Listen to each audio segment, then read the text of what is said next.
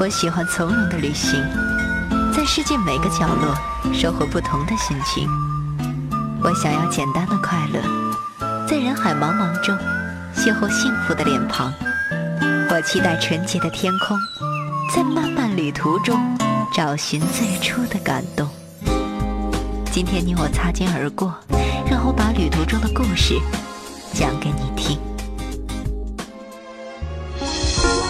我是舒阳，我们的旅行从新出发。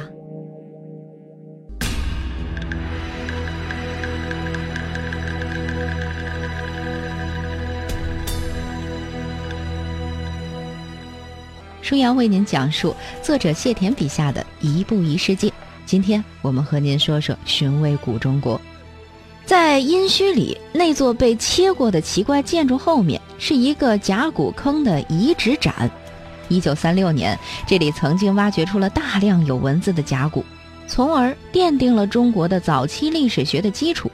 我去的时候正好赶上一个旅行团来参观，年轻的女导游对这个出土了一万七千多片甲骨的坑洞大加赞美，说它是商朝王室的图书馆。哎呀，出于风度，我没好意思当面说破。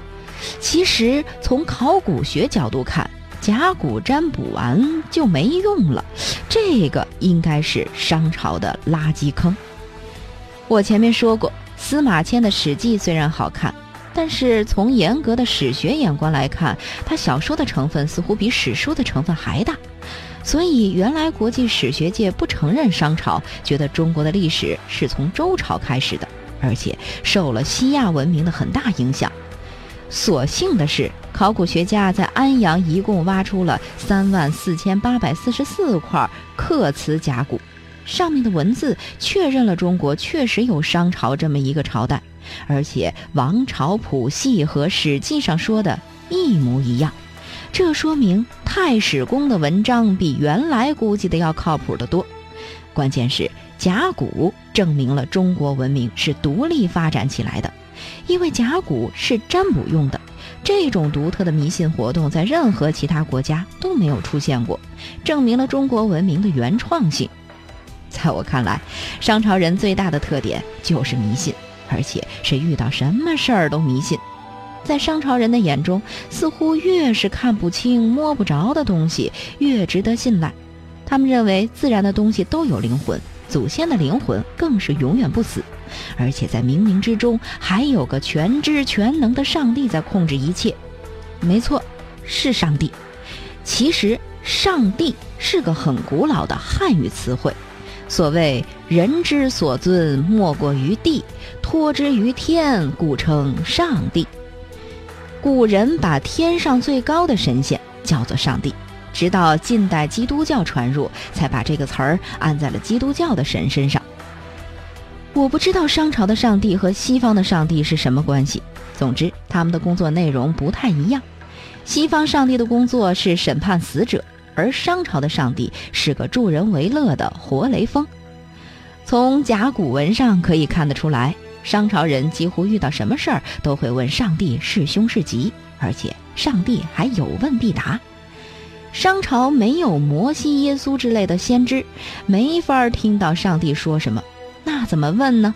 没关系，商朝有一套专门用来问天的仪式，具体程序是这样的：一，抓只乌龟，剥洗干净，哎，杀牛取牛骨也是可以的。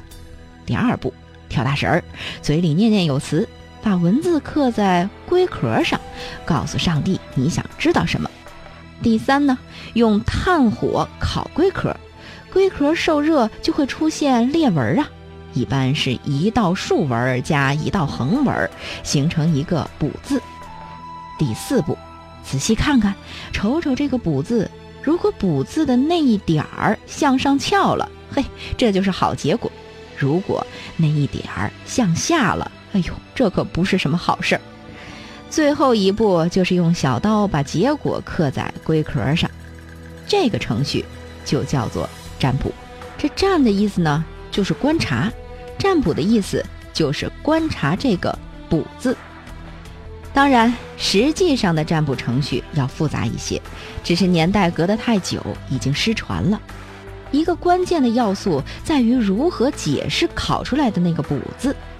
好比说吧，如果你是占卜师，向上帝问道：“国足能否拿到世界杯冠军呢？”结果占卜出来的是“上上大吉”，这时就需要你用非凡的智慧来解释一下了。那究竟能不能解释呢？答案当然是可以的。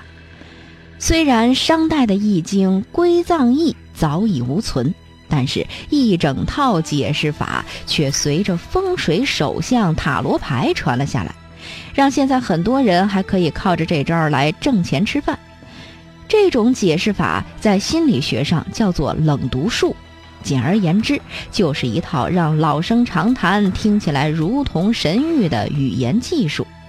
冷读术是一个核心原则，是绝对不会斩钉截铁地表达一个确定的东西，因为那样很容易出错啊。要用条件式、空泛的词汇，这样既安全又准确。举个例子吧，我对你说：“嗯，你是个内向的人。”你很可能表达否定。哎，我不是啊。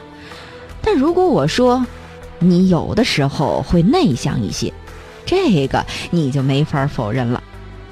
有时候、偶尔、有点、通常这些个词儿都是很好用的，除非确定资讯正确无误，否则一定要避免绝对的词汇。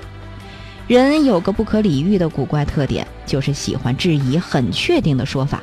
但是对模糊的说法，非但不会质疑，反而觉得高深莫测，会本能的加以尊敬。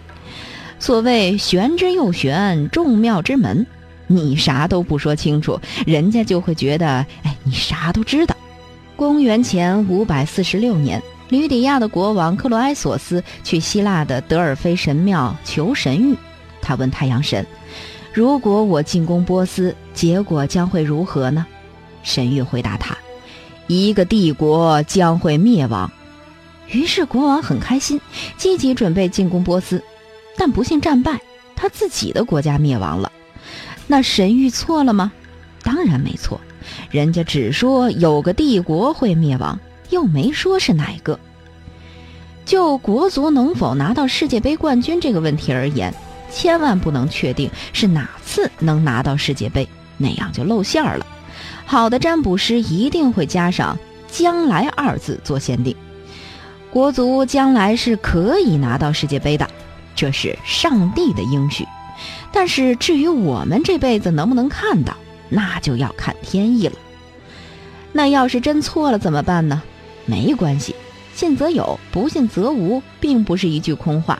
好比说，你相信巫术能治病。那么病好了是巫术的功劳，没好则是心不够诚，王母娘娘没显灵。总之，巫术本身不可能不好。那怎么让对方相信呢？这更容易了。人都有一个本能，就是觉得自己与众不同。确实，每个人都有独特的一面，但是人类之间的共性实在是太多了，远多于个性。所以，只要用一些人类共性去描述别人。